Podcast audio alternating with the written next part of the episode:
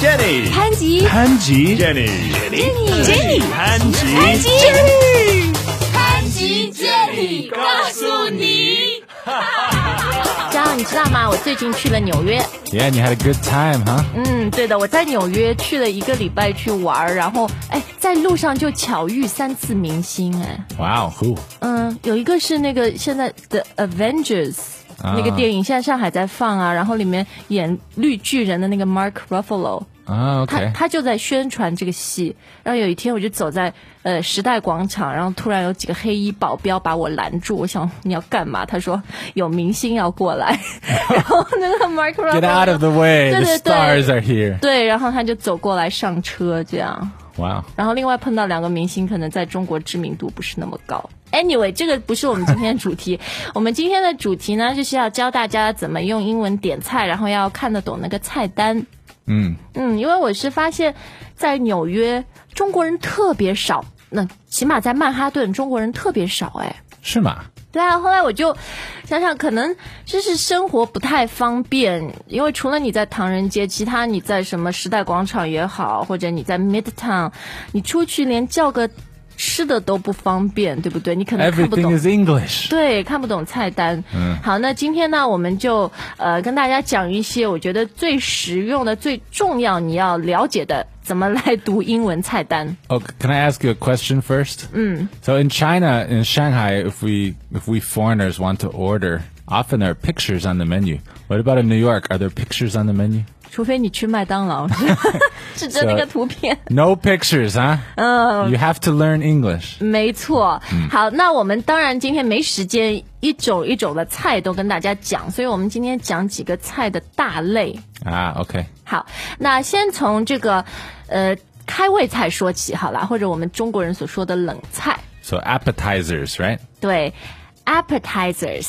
那 appetite 英文里面的意思是胃口。对不对？那么 appetizer 就是从胃口这个词来的，它的意思就是能够让你开胃的菜。 Yeah, it gives you appetite.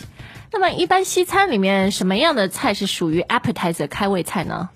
Well, it depends on the kind of food, but it might be some bread or like uh, some some bread with some you know vegetables or sauce on it, like, 对，对，对。 like bruschetta. 呃，反正就是这种吃不太饱的，可以大家吃着玩玩的菜。 Yeah, or maybe some cheese or some kind of little fried things. 对对对，这些都是 appetizer。 Right. Usually they're they're small, right? 对，所以我可以跟大家说，这个 appetizer，如果你看到下面都看不懂，没关系，这个东西不点也行，反正也吃不饱，嗯，对不对？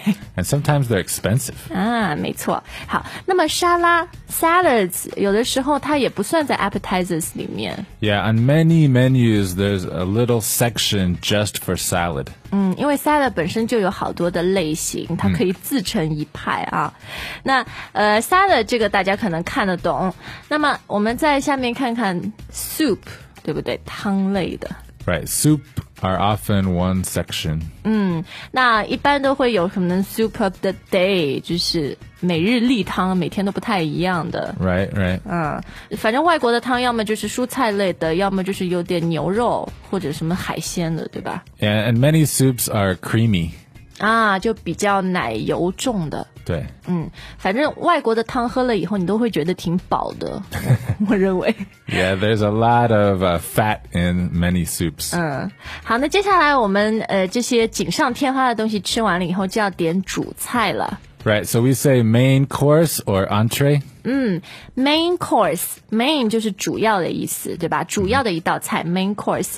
但是在有些我在纽约就发现很多的菜单上面，它不写 main course，它就写 entree，这个 e n t r e e， Right, 这个是法语应该是吧 right, right. 啊、它的意思其实就是主菜。 Yeah, same. 啊，那呃，主菜里面有可能有这种肉类的啦、鱼类的啦，或者有的时候 pasta 也会归在这个主菜一类。 Right. 那这里呢有很重要的一点，我会这样想跟大家说，就是中国人点菜一般你会点很多冷的、热的， Right. Remember, when you order an entree, it's usually just for you. 嗯，对，而且最主要的就是，呃，你不需要菜单上面每一项都点，对不对？不需要，我又点了 appetizer，又点 salad，又点 soup，又点主菜。 Right. The, the waiter maybe wants you to do that, but you don't have to do that. 对，一般就是你可能点一个前菜，不管是 appetizer 还是一个 salad，然后再点一个 entree，就是这种主菜就够了，对 That 吧 should？be enough.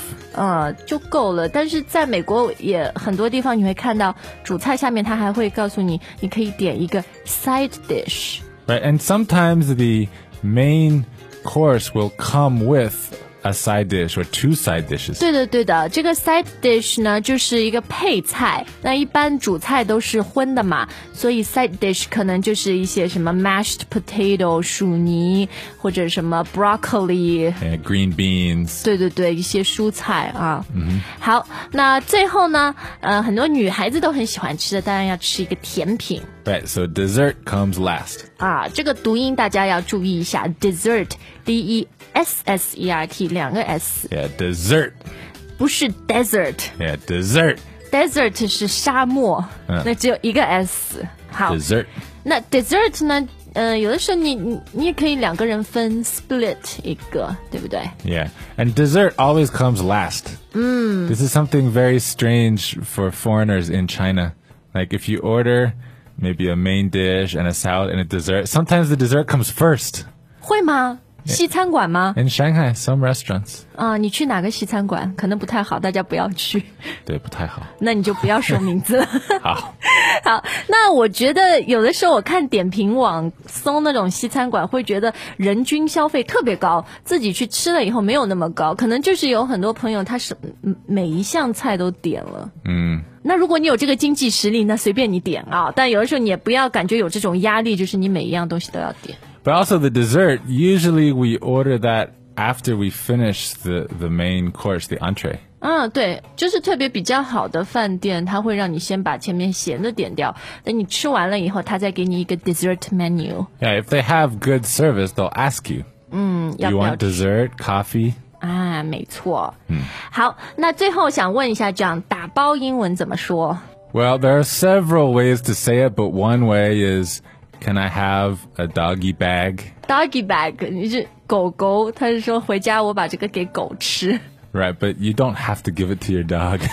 你可以自己吃。 Even if you don't have a dog, you can still ask for a doggy bag. But some places don't say doggy bag, they just say a box. 啊、c a n I have a box？对吧？ Yeah. 好，那么有些在中国的外国人，他直接就说 Can I 打包， 是吧？直接用中文也有的。 Yeah, so often the waiter will ask you, Can I put this in a box for you? Do you want to take this home? 对， They often ask you that way.